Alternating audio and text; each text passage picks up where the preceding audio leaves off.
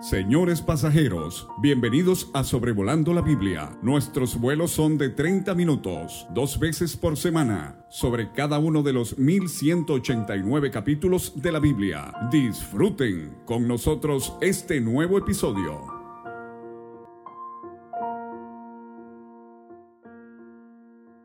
Un cordial saludo desde el hermoso valle de Zamora, Michoacán, México. Les habla David Alves, Padre y es mi privilegio traerles el episodio 241 del podcast Sobrevolando la Biblia, considerando el primer libro de Samuel, capítulo 3, hoy miércoles 22 de febrero del 2023. El capítulo 3 de primero de Samuel es el capítulo que trata con el llamamiento de Samuel. Ahora, eh, la Biblia habla de el llamamiento que Dios hace a la salvación. Pablo habló de esto a los tesalonicenses en su segunda carta 2.14, eh, lo cual os llamó mediante nuestro evangelio. Quiera Dios que usted ya haya eh, hecho caso al llamamiento de Dios a la salvación. Dios quiere que todos los hombres sean salvos y por medio del Evangelio Él llama. Pero creo que lo que tenemos aquí en la experiencia de Samuel no es su llamamiento a salvación, sino el llamamiento de Dios a un servicio especial. Yo sé que hay los que difieren en cuanto a esta opinión, pero eh, esta es mi convicción personal. Dios eh, va a llamar a Samuel para un ministerio, un servicio que va a ser invaluable en el pueblo de Israel. Y tomo un momento para darle gracias a Dios por todos aquellos que han oído el llamamiento de Dios a algún servicio especial y lo han hecho con mucha consagración, sacrificio y esmero. Un misionero eh, cristiano al país de Angola, en el África, se llamaba Ernesto Wilson, T, su inicial T, Ernest Wilson en inglés, tiene un excelente libro usted puede leer gratuitamente en www.tesorodigital.com. Se llama El llamado de Dios a un servicio especial. Diez principios ilustrados en diez héroes de las Escrituras. Tenemos en este capítulo entonces eh, un pasaje en donde Dios llama a un joven pero el viejo Elí tardó en reconocer lo que Dios estaba haciendo. Qué tragedia el día de hoy cuando hay jóvenes que quieren dedicarse al servicio del Señor, pero hay hombres en liderazgo que no perciben lo que Dios está haciendo en la vida de estos jóvenes. Cuando estudiamos el libro de jueces, eh, vimos en el capítulo 17, versículo 6, capítulo 19, versículo 25, que eh, la expresión triste que resume esos 350 años más o menos es que no solamente no había rey en Israel, pero cada quien hacía lo que bien le parecía. No hacían lo que a Dios le parecía, hacían lo que a ellos les parecía. Y no es casualidad de que solamente dos veces en ese periodo leemos de profetas. En jueces 4.4 una profetisa, Débora, que vimos fue una situación muy inusual, pero cuando Dios no encuentra a hombres, él va a usar mujeres. Eso fue un reproche para eh, ese tiempo.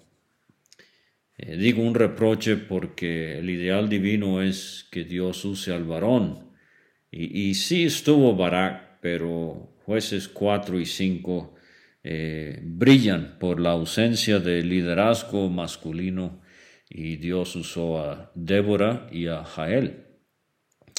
Pero entonces es jueces 6, eh, versículos 8 a 10, donde Jehová envió a los hijos de Israel un varón profeta, el cual les dijo, así ha dicho Jehová Dios de Israel, yo os hice salir de Egipto y os saqué de la casa de servidumbre, pero no habéis obedecido mi voz. Y cuando Dios se encuentra con indiferencia y desobediencia a su voz, Él guarda silencio.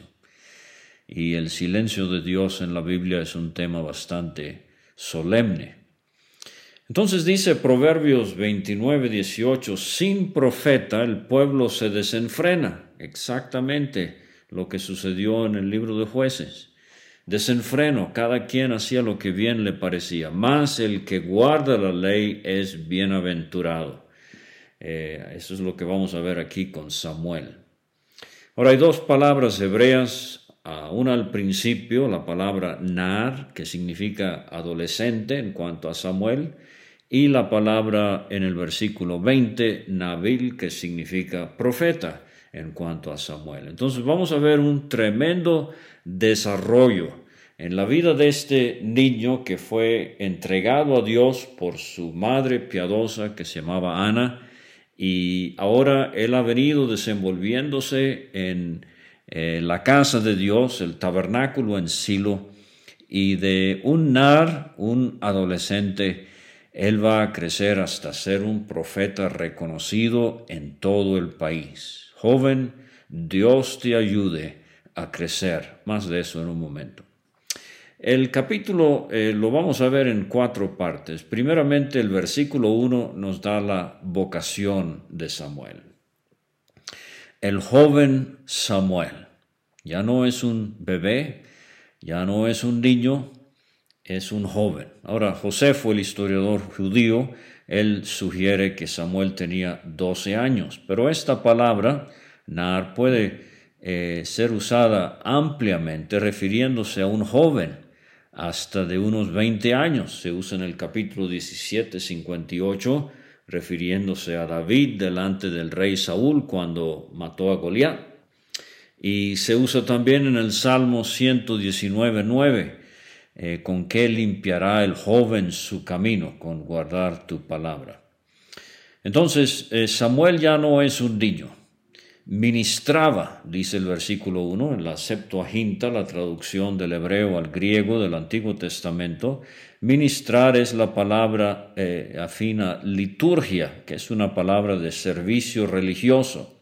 Exactamente lo que estaba haciendo Samuel como coatita eh, de la tribu de Leví. Él estaba ministrando a Jehová en presencia de Eli, o algunas traducciones dicen bajo la supervisión de Eli. Vemos aquí la obediencia, la sujeción de Samuel al anciano Eli. Y eh, una nota bastante triste, eh, la palabra de Jehová escaseaba, era preciosa, en el sentido de que ya ve cuando algo no está disponible casi, su precio es muy alto. Entonces la palabra de Dios eh, escaseaba en aquellos días. No había visión con frecuencia. Claro que no, había mucha carnalidad. Imagínense nomás la perversidad de Ofni y Finés, los hijos de Elí, y el mismo Elí, ya muy viejo, eh, y lo vamos a ver de nuevo, faltante de percepción espiritual. Dios urgentemente necesitaba a un hombre por el cual él podría eh, hablar a la nación. Y esto es lo que va a hacer con Samuel. Salmo 74, 9, Asaf escribió, no vemos ya nuestras señales, no hay más profeta, ni entre nosotros hay quien sepa hasta cuándo. Y el profeta Amós, en el capítulo 8, versículo 11, nos habla de la hambruna espiritual que es disciplina de Dios. He aquí vienen días, dice Jehová el Señor, en los cuales enviaré hambre a la tierra, no hambre de pan ni sed de agua, sino de oír la palabra de Jehová. He mencionado el silencio de Dios, quizás uno de los episodios más impactantes es el eh, tiempo intertestamentario entre Malaquías y Mateo, 400 años de silencio. Cuando Malaquías terminó de profetizar, cuatro siglos hasta que se escuchara la voz de Juan el Bautista. Y esto se ve en este mismo libro eh, de primero de Samuel. Con Saúl, dos veces, Dios no le habló.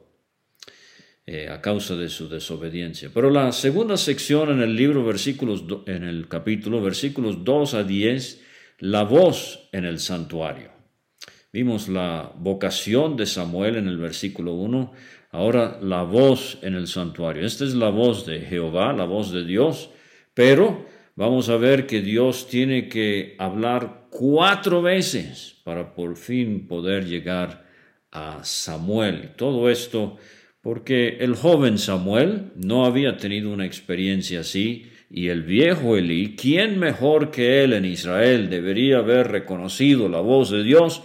Pero el hombre está dormido, no solamente físicamente, pero espiritualmente, y el hombre está casi ciego, no solamente físicamente, sino espiritualmente. Aconteció un día, dice el 2, que estando Elí acostado en su aposento, cuando sus ojos comenzaban a oscurecerse, de modo que no podía ver, percepción espiritual y eh, falta de vista física caracterizaban eh, eh, a este hombre, falta de percepción espiritual. Samuel estaba durmiendo en el templo de Jehová, donde estaba el arca de Dios. Y si usted conoce algo del tabernáculo, Éxodo 25 a 40, el libro de Levítico, los primeros capítulos de Números, usted sabe que esta es una situación muy anormal, que haya este aposento donde está dormido Elí y Samuel allí eh, durmiendo donde estaba el arca de Dios. Eh, este es el tabernáculo en Silo. Parece que el tabernáculo en sí estaba resguardado dentro de una estructura o un edificio. Leemos de columnas, de puertas, eh, etcétera, que no, no, se mencionan en um, el libro de Éxodo. Todo indica que Samuel era la persona más cercana a la presencia de Dios en Israel esa noche. Fíjese nomás, eh, esto es lo que Israel necesitaba, un hombre cercano a la presencia de Dios. ¿Cómo me gusta ese himno? Eh, quizás usted lo conoce, himnos y cánticos del Evangelio. En la luz de su presencia quiere mi alma siempre estar. Cuán preciosas las lecciones, las que aprendo de él allá.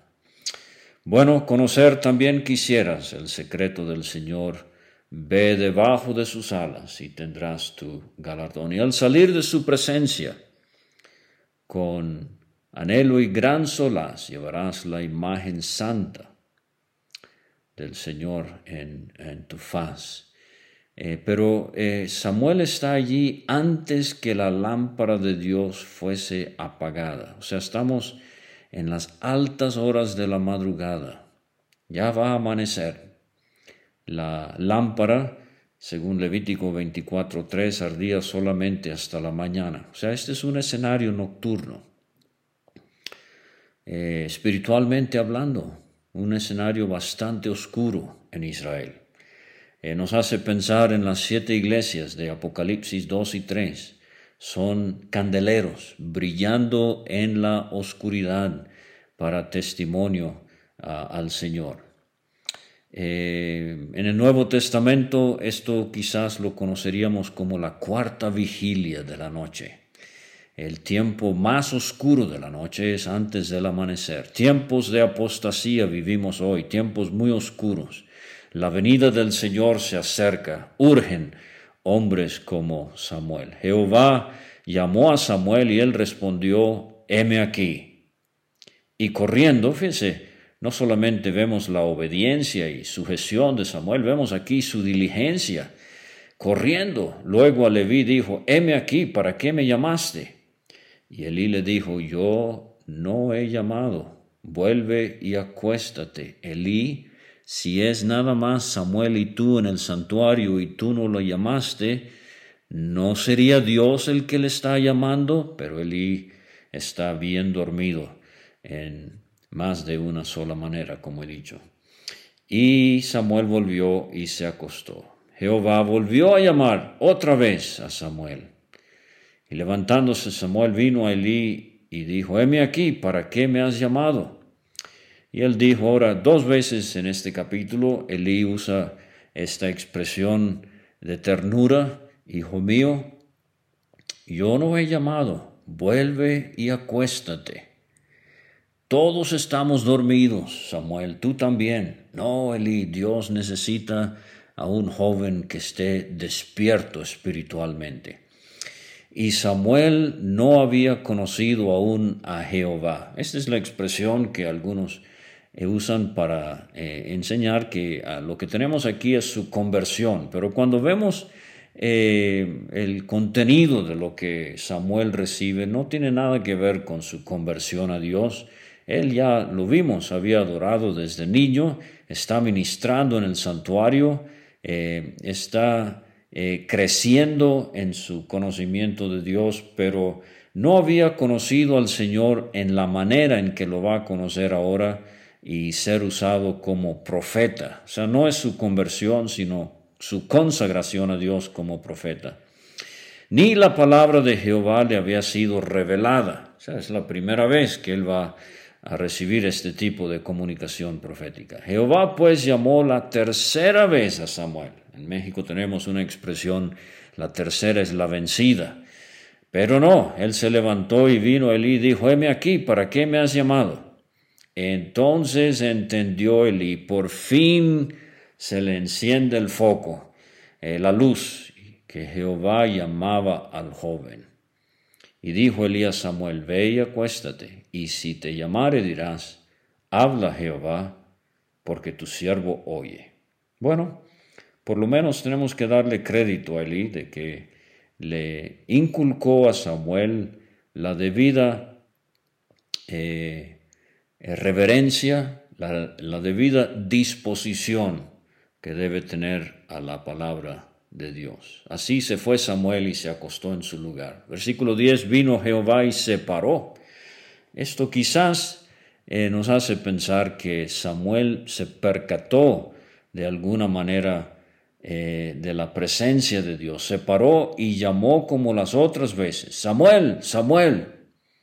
Ahora el doble eh, nombramiento de Samuel eh, indica urgencia. esto pasó con Abraham en el monte Moriah, Génesis 22, 11, con Moisés en la zarza ardiente, Éxodo 3, 4, con Saúl, perdón, con Saulo de Tarso, en el camino a Damasco, Hechos 9:4. Entonces Samuel dijo, habla, porque tu siervo oye. Ahora es interesante que Samuel omite eh, la palabra Jehová. Habla, Señor, o habla Jehová, porque tu siervo oye. Él no menciona el nombre de Jehová. Quizás por temor, este temor reverencial que los judíos eh, tenían y tienen muchos hasta el día de hoy, de no mencionar el nombre de Dios en vano. Que yo eh, honestamente, profundamente quisiera que esto se diera en Latinoamérica. Eh, ¿Cómo duele escuchar eh, tan livianamente todas estas expresiones de, ay Señor mío, ay Dios mío? Hermanos, no hable así. Si no le está hablando a Dios con reverencia y respeto, no mencione su nombre en vano. Bueno, sufra la exhortación. Eh, eh, la tercera sección, versículos 11 a 18, tenemos entonces el veredicto contra Eli. Jehová le dice a Samuel, he aquí, haré una cosa, yo una cosa en Israel, a quien la oyere le retiñarán, le retumbarán. Esto es como un trueno que se iba a escuchar, un campanazo inconfundible. Eh, un golpe eh, del címbalo bastante fuerte, ambos oídos. Y esto lo vamos a ver en, eh, capítulos, eh, bueno, particularmente el capítulo 4 y después más adelante. Aquel día yo cumpliré contra Elí todas las cosas que he dicho sobre su casa, desde el principio hasta el fin. Y mi hermano David Alves Hijo mencionó esto en el capítulo 2. Y le mostraré que yo juzgaré su casa para siempre por la iniquidad que él sabe. 2.27 la perversidad de sus hijos, había recibido eh, una reprensión divina, eh, no hizo caso al varón de Dios, solapaba el pecado eh, de sus hijos, pero aquí dice, sus hijos han blasfemado a Dios, han cometido sacrilegio y Él no los ha estorbado. Y vimos eh, este tremendo problema de consentir el pecado en algunos por ser parientes. Por tanto, yo he jurado a la casa de Elí que la iniquidad de la casa de Elí no será expiada jamás, ni con sacrificios ni con ofrendas. En la epístola a los Hebreos tenemos un semejante pecado de apostasía eh, capítulo 10, versículo 26, si pecaremos voluntariamente después de haber recibido el conocimiento de la verdad, o sea, este es el apóstata, no realmente salvo, pero escucha la verdad, la saborea, para usar el lenguaje de el capítulo 6 de Hebreos, pero voluntariamente se da la vuelta la espalda a Cristo y sigue pecando. Ya no queda más sacrificio por los pecados, sino una horrenda expectación de juicio y de hervor de fuego que ha de devorar a los adversarios. El que viola la ley de Moisés por el testimonio de dos o tres testigos. Elí, el varón de Dios en el capítulo 2 te lo dijo, lo estás escuchando ahora de Samuel, el que eh, viola la ley de Moisés por el testimonio de dos o tres testigos, muere irremisiblemente. ¿Cuánto mayor castigo pensáis que merecerá el que pisoteare al Hijo de Dios, tuviere por inmunda la sangre del pacto en la cual fue santificado, hiciere afrenta al Espíritu de gracia? O sea, eh, no había salvación para los hijos de Elí. Eh, no, no habría vida eterna para ellos. Eh, y así el, el, apóstol, el también jamás podrá ser salvo. Samuel estuvo acostado hasta la mañana y abrió las puertas de la casa de Jehová. Como descendiente de Coré, aquí está ocupado en servir en el servicio levítico de la casa de Jehová. Y vemos aquí de nuevo la gracia de Dios para con los hijos de Coré. Salmo 84, 10. Allá este, el levita se identifica no con las ventanas, así como eh, con las puertas, así como a Samuel aquí, pero eh, él está, eh, bueno, se lo cito, escogería antes estar a la puerta de la casa de mi Dios que habitar en las moradas de maldad. No, Samuel está aquí contento con su labor. Eh, recuerde, Coré quería más, quería eh, algo a la par de Moisés y Aarón y por eso murió. Pero la otra cosa que veo aquí es que Samuel no desistió de seguir sirviendo al Señor a pesar de lo que había escuchado de Dios para con Elí. Él podría haber dicho, ah, bueno, como decimos en México, Elí, su familia ya le bailaron ya esto ya no tiene para cuándo. Eh, Dios va a destruir la casa de Lee, mejor me regreso a Ramá, allá a la casa. No, no, no. Samuel sigue trabajando como eh, siempre y tenía temor de descubrir la visión a Elí. Llamando pues Elías Samuel le dijo, Hijo mío, otra vez la ternura, pero el, hombre está nervioso, temeroso. Hijo mío, Samuel. Y él respondió, heme aquí. Y él dijo, ¿qué es la palabra que te habló? Te ruego que no me lo encubras.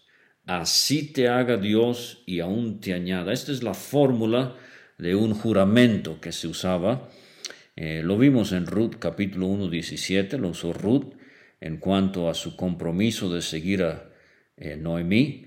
Eh, Saúl va a usar esto en relación a un evento con Jonatán en el capítulo 14, versículo 44. Jonatán mismo lo va a usar en su pacto con David, capítulo 20, versículo 13. David lo va a usar en el capítulo 25, versículo 22 en cuanto a Nabal y cinco veces más en los libros de Samuel y Reyes. Entonces, eh, Elí pone a, Samuel bajo juramento. Eh, y este, dice eh, un diccionario que el que lo decía, o sea, así te haga Dios y aún te añada, el que decía esto, a la misma vez, o sea, estaba previendo un terrible destino para el que no cumpla con el juramento, pero a la misma vez hacía una acción simbólica con la mano al cuello como si estuviese eh, significando una decapitación. Esto era así de solemne, así de serio. Así te haga Dios y aún te añada, si me encubrieres palabra de todo lo que habló contigo. Y aquí vemos a Samuel, Qué tarea tan difícil, es su primera tarea eh, eh, profética, a su mentor, a su maestro, al sumo sacerdote en Israel, tiene que decirle que está mal y que va a sufrir él y su casa. Entonces aquí vemos eh, cómo Samuel fue desde un principio fiel profeta, una expresión que vamos a ver en un momento. Eh, Samuel actúa hacia Elí de la manera en que Elí nunca actuó con sus propios hijos. Él eh, solapaba el pecado de ellos sin eh, llamarles seriamente la atención. Ahora lo interesante es que Elí acepta esta segunda reprensión de parte de Dios. La primera la vimos del varón de Dios 2.27 y ahora la segunda de Samuel eh, Elí eh, sabía que esto es algo seguro ya, dos veces. Génesis 41, 32, eh, vimos las palabras de José a Faraón en cuanto a sus dos sueños. El suceder el sueño de Faraón dos veces significa que la cosa es firme de parte de Dios y que Dios se apresura a hacerla. Y de nuevo, quiero darle crédito a Elí por su resignación su aceptación de la soberanía de Dios. Él dijo, Jehová es, haga lo que bien le pareciere. Mire, eh, yo recuerdo hace cuarenta y tantos años, la mujer, eh, una de las mujeres más piadosas eh, que yo he conocido en mi vida, ella recibió noticia de que su nuera había muerto trágicamente en un accidente eh, de tránsito. La, la habían atropellado. Y recuerdo a esta mujer contándome, hecho un mar de lágrimas, diciéndome, David, lo primero que me vino a la mente fue el primer libro de Samuel, capítulo 3, versículo 18. Jehová es haga lo que bien le pareciere. Bueno, Elí y sus hijos, eh, Ofni y Finés, van a morir en el capítulo 4, el episodio que le corresponde a David Alves hijo. pero Ahías, bisnieto de Elí, o sea, estaba Elí, Finés, eh, Aitub, Ahías, Primero de Samuel 14:3, fue sacerdote en los días del rey Saúl, o sea, él sobrevivió este castigo inicial. Eh, entonces, la, la, profecía a Samuel se cumple plenamente cuando Abiatar, hijo de Ahías, que es el Ahimelech que vamos a ver en el capítulo 22, eh, fue reemplazado por el rey David con un sacerdote descendiente de eh, Eleazar, el otro hijo de, de Aarón, y este eh, sacerdote se llamaba Sadoc. Ah, Abiatar eh, fue puesto a un lado por eh, Salomón cuando él se puso de parte de Adonías, compitiendo por el trono con Salomón. Entonces, Aviatar, descendiente, si recuerdo bien, tataranieto de Elí, él es desechado. Elí es descendiente a su vez de Itamar, el hijo menor de Aarón. Pero en su lugar es puesto Sadoc, que es descendiente de Eleazar. Recuerde, Aarón tuvo cuatro hijos. Nadab y Abiú murieron, quedaron Eleazar e Itamar. Y Eleazar lo hemos visto ya después de Aarón, él recibió el, cargo de sumo sacerdote y después de Eleazar su hijo Finés, y de él eh, vimos algo en el libro de jueces, eh, pero no sabemos cuándo la cosa cambió de los descendientes de Eleazar a los descendientes de Itamar. Pero sea como fuere, Elí era descendiente de Itamar y ahora Abiatar es quitado o será quitado en los días de Salomón, eso lo puede ver en el primer libro de Reyes 2, 27 y versículos 35. O sea que finalmente la profecía que eh, Dios le está dando a Samuel aquí en el capítulo 3 se cumple unos 130 años después. Y como se nos explicó muy eh, claramente en el episodio pasado, eh, es posible que Samuel sea el sacerdote fiel a corto plazo.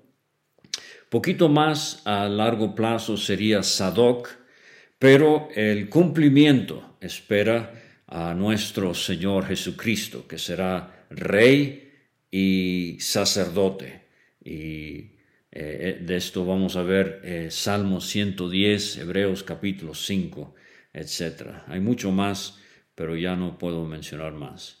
Eh, la cuarta sección tenemos la vindicación de Samuel, versículos 19 al capítulo 4, versículo 1a.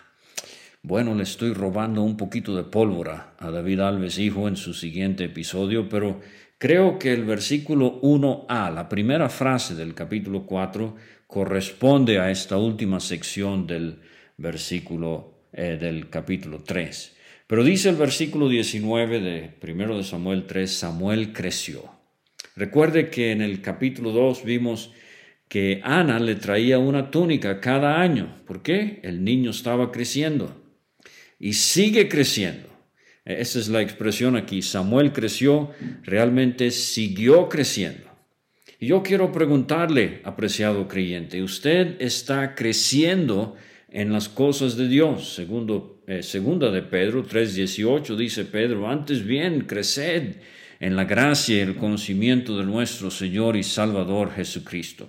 Jehová estaba con él, bonita lista en la Biblia de hombres que disfrutaron de este privilegio. No dejó caer a tierra ninguna de sus palabras. Bueno, esto es donde Dios vindica a Samuel. Deuteronomio 18, 22, Moisés había dicho, si el profeta hablar en nombre de Jehová y no se cumpliere lo que dijo ni aconteciere, es palabra que Jehová no ha hablado, con presunción la habló el tal profeta, no tengas temor de él. Pero con Samuel no dejó que ninguna palabra cayera a tierra.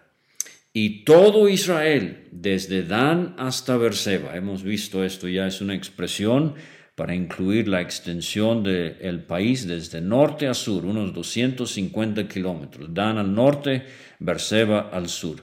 Eh, desde Dan hasta Berseba, eh, todo Israel conoció que Samuel era fiel profeta de Jehová, no infiel como Elí, pero fiel profeta de Jehová. Por fin, es un nuevo amanecer en la historia de Israel. Volvió Jehová a aparecer en Silo, porque Jehová se manifestó a Samuel en Silo por la palabra de Jehová. Silo significa tranquilidad, descanso. Y por fin, ahora hay un hombre que debidamente representa a Dios. Capítulo 4, versículo 1, Samuel habló a todo Israel.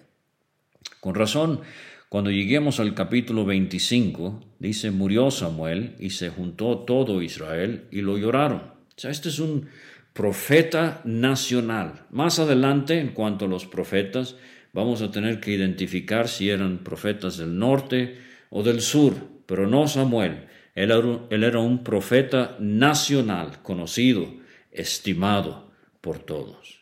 Bueno, eh, he mencionado esto del nuevo amanecer para la nación de Israel. Gracias a Dios por hombres que eh, obedecieron el llamado, así como Samuel, y ojalá pueda ser cierto también de usted y de mí. Muchas gracias por escuchar y hasta el sábado con primero de Samuel capítulo 4, David Alves, hijo.